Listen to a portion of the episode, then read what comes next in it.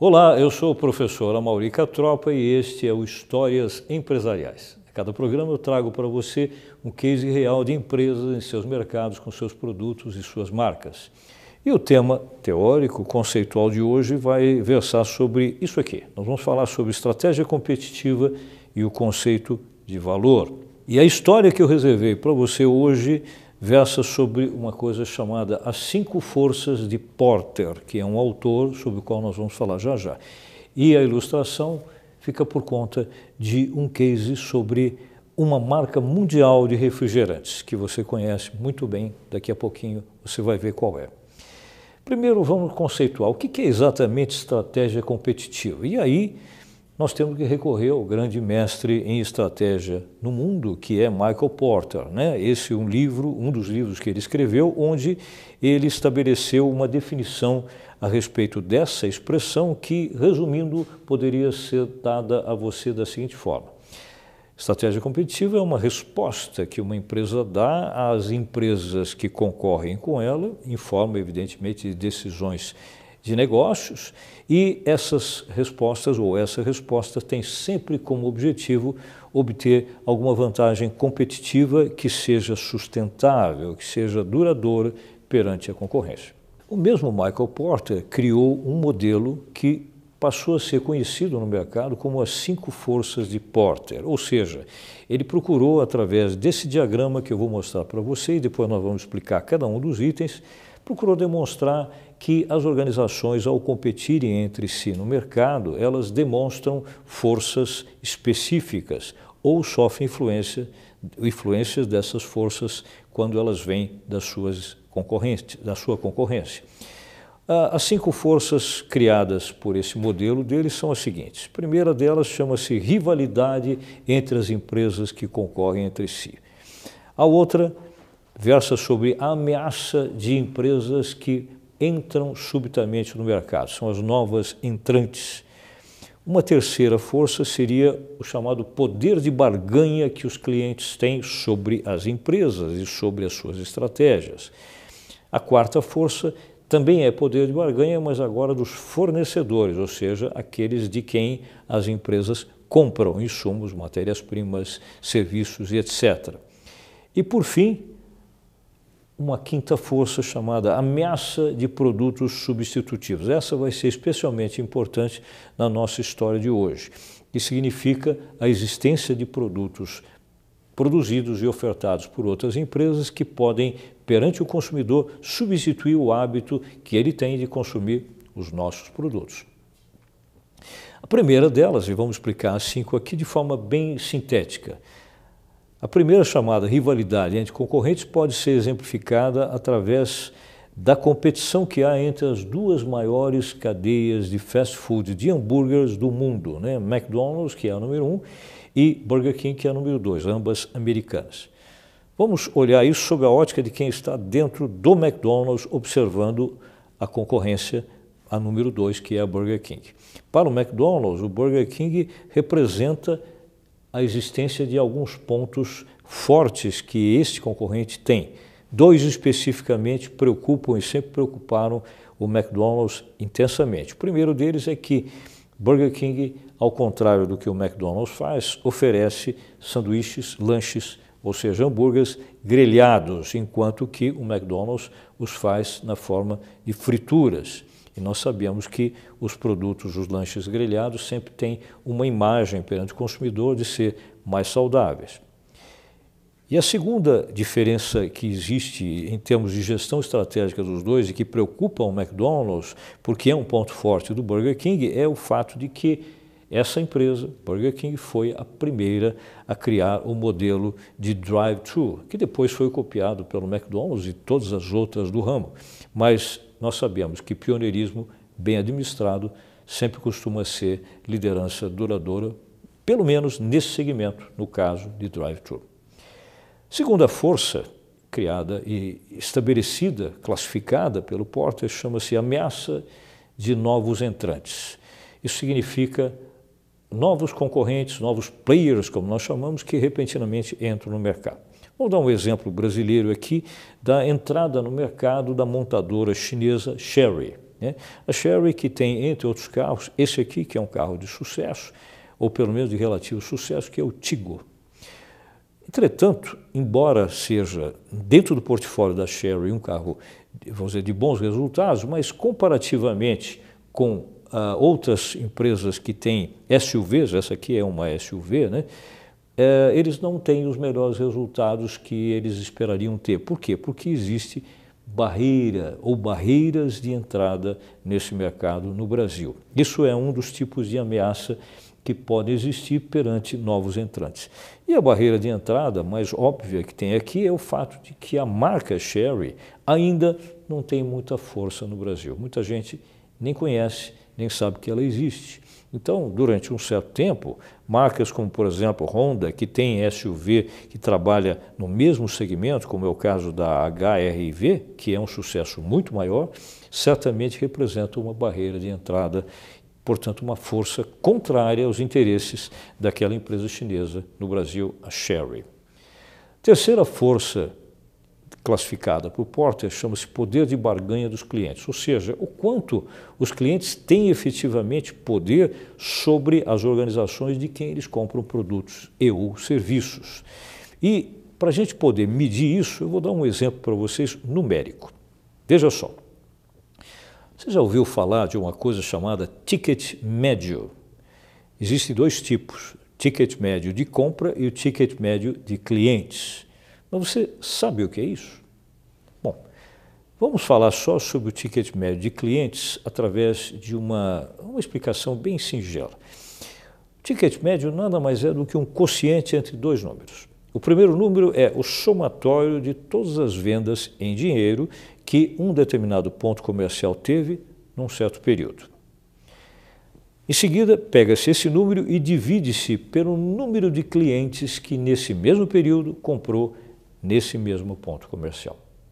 Ao fazer essa divisão, o tal ticket médio representa nada mais nada menos do que o seguinte: quanto em média cada cliente gastou ao comprar nessa loja, ao adquirir produtos e serviços nesse ponto comercial.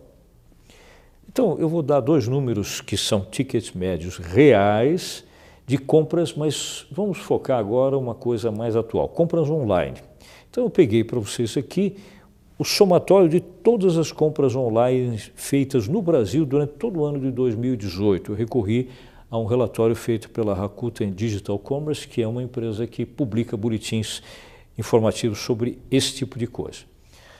E aí nós podemos notar duas coisas que eu vou mostrar para vocês comparativamente em dois segmentos de negócio diferentes. primeiro deles, vamos dar o exemplo do Carrefour, mas nós vamos falar genericamente sobre um segmento de vendas de eletrodomésticos, claro, através de internet, compras, portanto, online.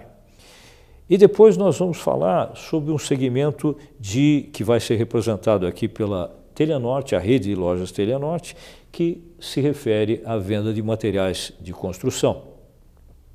Quanto em média cada brasileiro gasta comprando eletrodomésticos e quanto esse brasileiro gasta em média comprando materiais de construção? Bem, vou dar primeiro um número para vocês representado aqui por uma das empresas que lideram esse segmento, que é o Carrefour.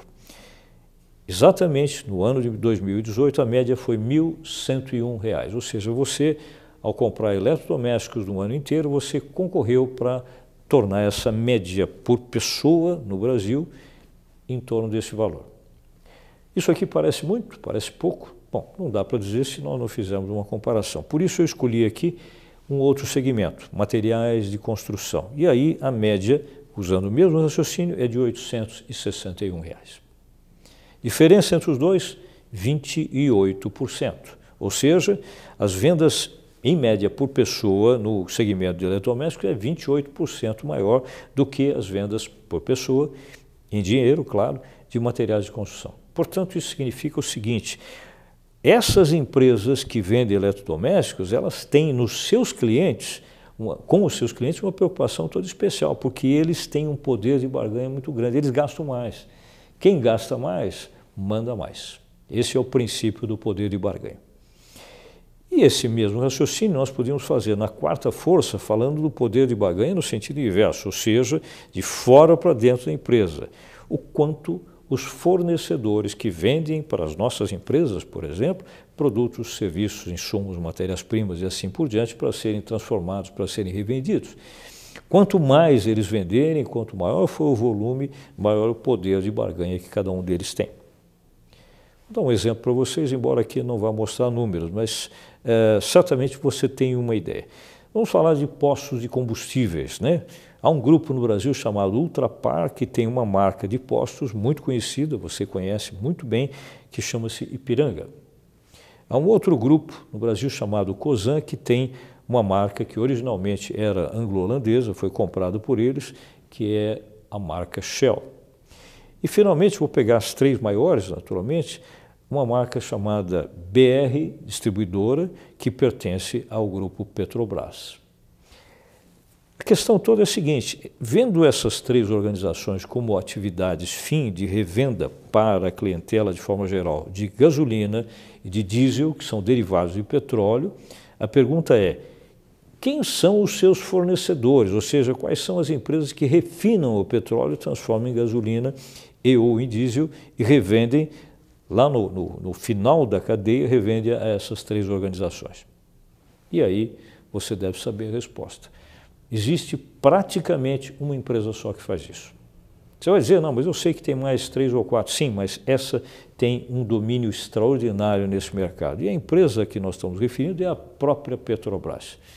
Petrobras extrai o petróleo, ela faz a exploração, ela refina, transforma isso em gasolina e ou em óleo diesel e revende para essas outras empresas. Inclusive, uma das empresas é dela mesma.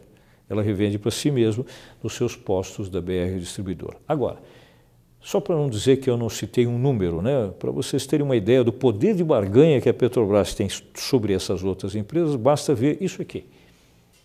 98% do refino de petróleo no país é produzido pela mesma empresa, Petrobras. Então, evidentemente, o peso que ela tem e a força que ela tem sobre as suas compradoras de produtos finais é muito grande. É o poder de barganha de fornecedor. E por último, vamos falar de ameaça de produtos substitutos. E aí, quando nós mencionamos isso, nós estamos referindo a situações como, por exemplo, apenas como ilustração, o que acontece no mercado de medicamentos genéricos no Brasil. Para a gente poder ilustrar isso melhor, vamos lembrar que essa aqui é a empresa que domina o laboratório, a empresa que produz medicamentos e domina esse mercado, lidera esse mercado no Brasil, chama-se EMS.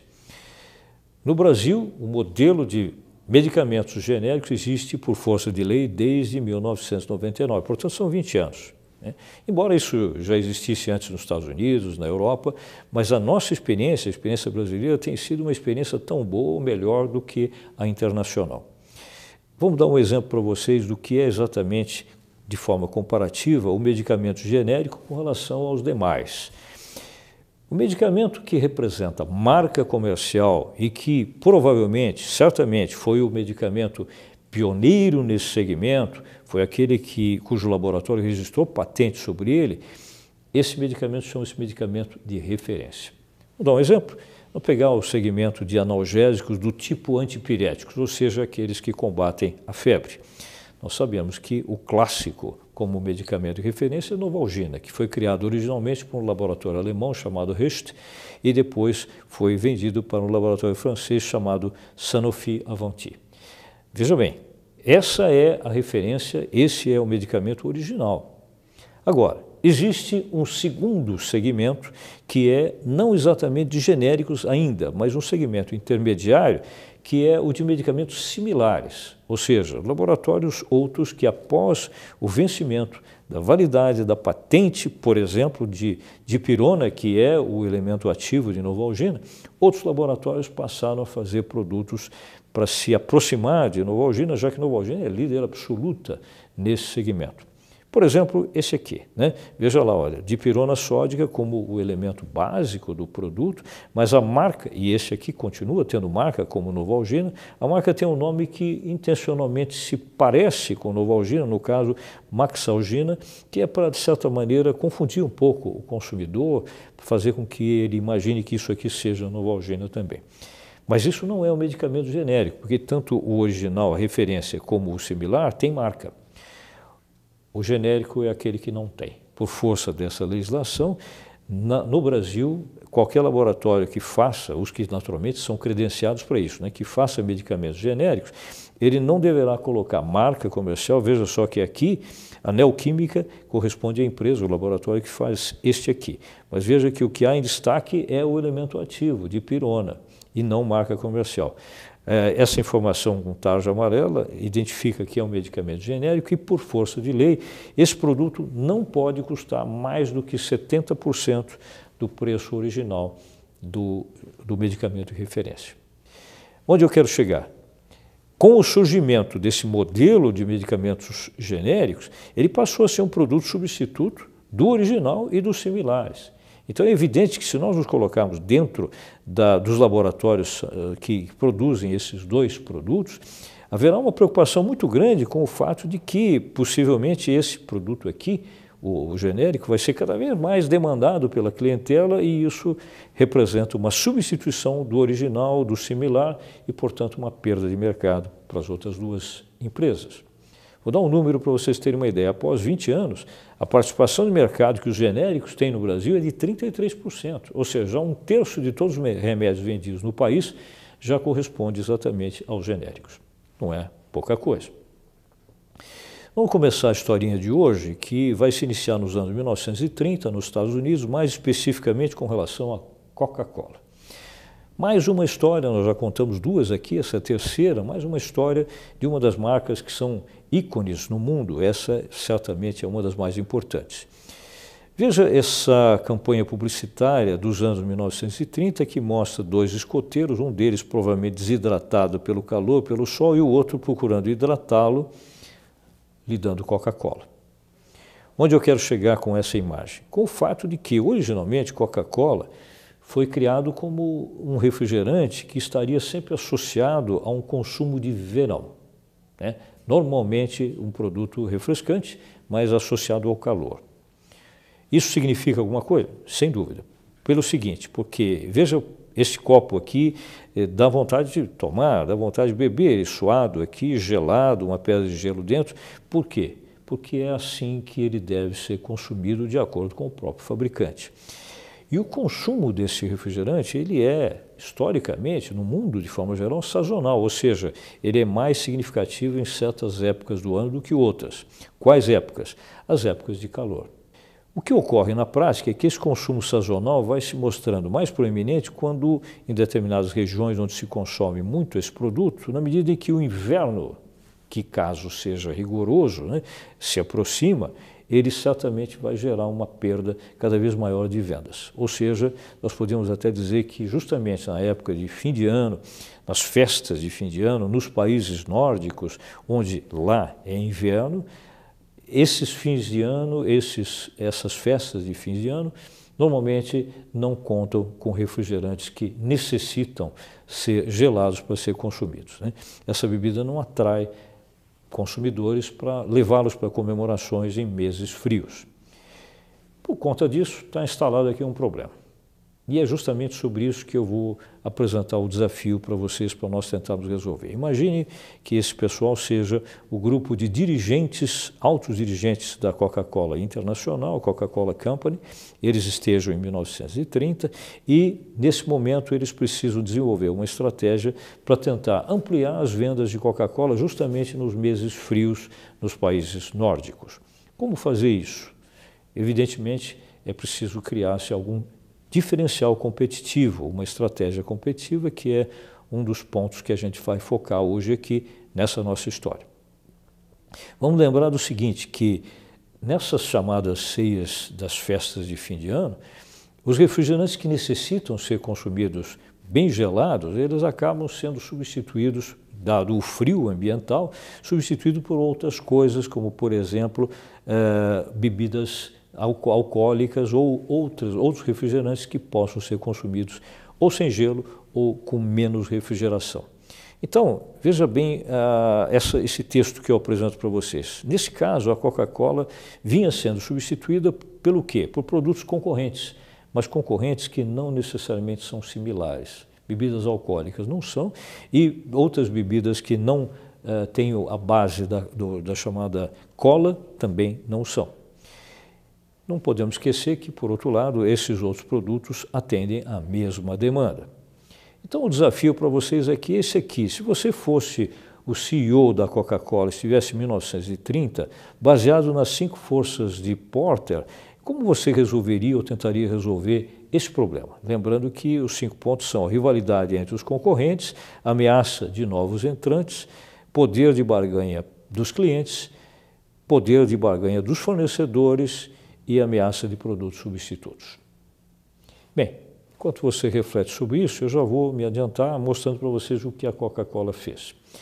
Ela tomou decisões em várias dessas cinco forças, mas eu vou citar só uma que foi aquela em que ela tomou uma posição mais talvez radical e que deu resultados mais significativos, sem dúvida.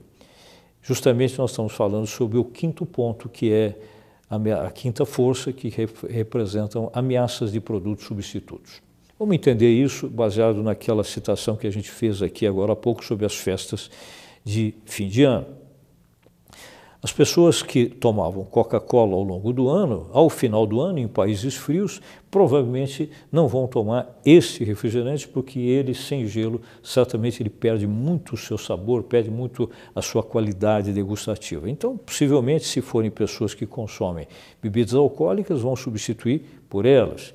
E aqueles que não consomem bebidas alcoólicas, possivelmente vão tomar outros tipos de refrescos, mas certamente nenhum deles como o sabor cola, aquele que tem sabor cola, que necessita ser tomado com temperatura muito baixa.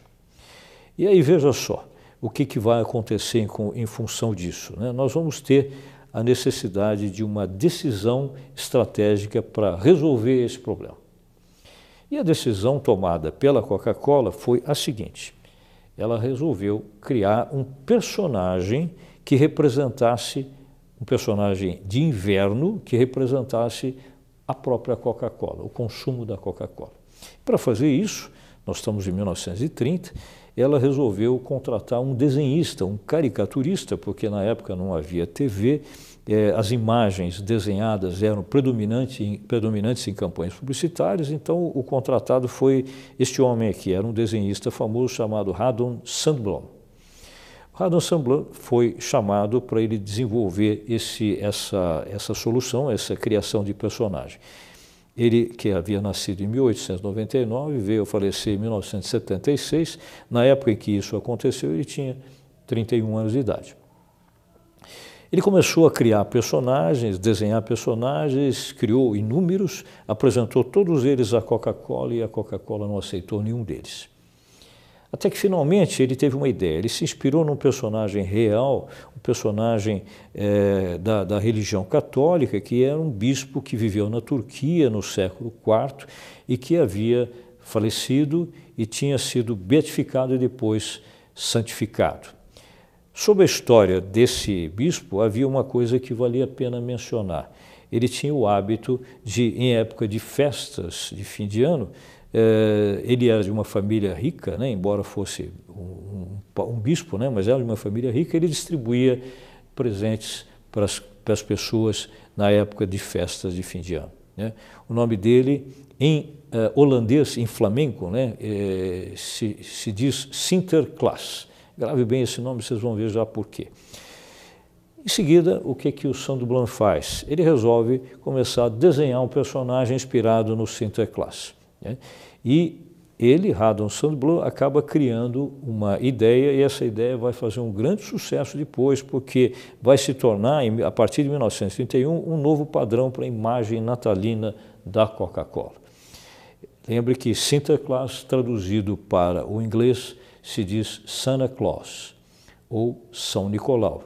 E aí foi criado nada mais nada menos do que Papai Noel. Né? Se você observar bem, olhe o rosto dele e o rosto que ele desenhou, ele se baseou nele próprio. Botou uma barba, o cabelo um pouco mais comprido, roupa vermelha e branca, porque são as cores da Coca-Cola. Dizem que no estúdio dele, enquanto ele desenhava, havia um espelho grande que ele fitava a si próprio lá e desenhava baseado na sua própria imagem. E se tornou um símbolo, se tornou um clássico símbolo da Coca-Cola na época de fim de ano, no mundo de forma geral. Mas ele não foi exatamente quem criou isso integralmente. Ele se inspirou em outros desenhistas anteriores. Né? Esse aqui, que era um desenhista, um cartunista, um caricaturista alemão chamado Thomas Nast, que havia vivido num período anterior a ele e havia criado em 1865 esse personagem aqui, que não se chamava Papai Noel, que usava roupas de outra cor, mas tinha barba, só que fumava cachimbo e distribuía presentes para crianças. Isso muito tempo antes, mas não houve o esforço de mídia para torná-lo famoso. Na época da Guerra de Secessão, a Guerra Civil Americana, se vocês olharem bem aqui, é, ali aparece a figura desse personagem, que não se chamava Papai Noel, no período de 1861 a 65, época da guerra, e ele conversando com os soldados. Um outro autor que inspirou também Sandblum foi esse, esse famoso cartunista americano, Norman Rockwell, que também criou, viveu mais ou menos na mesma época que ele e criou esse personagem que é mais parecido com o Papai Noel que nós conhecemos. Mas veja que ele está tomando, está segurando uma garrafa de vinho ali, né? Isso foi 10 anos antes, 11 anos antes, em 1920, mas não deu certo. Aliás, nem se chamava Papai Noel. E aqui algumas imagens do que uh, o Sandro criou e ele continuou desenhando durante 33 anos para a Coca-Cola. Imagens que coloriram e, e, e, inundaram os olhos das crianças de alegria. Por quê? Porque essa imagem do Papai Noel foi construída, foi desenvolvida, embora não tenha sido criada na origem pela Coca-Cola. E ao longo do tempo, durante 33 anos, sempre que se mostrou o Papai Noel estava se mostrando, na verdade, a Coca-Cola. Então, só para encerrar, a quinta força de porta, essa ameaça de produtos substitutos, como nós dissemos, significa você é, observar o que a concorrência faz e procurar uh, notar o quanto eles atendem a mesma demanda com outras coisas que substituem os nossos produtos, que podem nos tirar market share. Finalizando, nós podemos dizer para você que a Coca-Cola ao focar as cinco forças de Porter e escolher uma delas, essa que nós vimos, certamente eles conseguiram se tornar nada mais nada menos do que a terceira marca de maior valor comercial no mundo, maior valor financeiro no mundo. E no Brasil especificamente, o Brasil especificamente é o quarto maior mercado de Coca-Cola no mundo, perdendo apenas para os Estados Unidos, pela ordem dos Estados Unidos, o México, a China e logo depois o nosso país.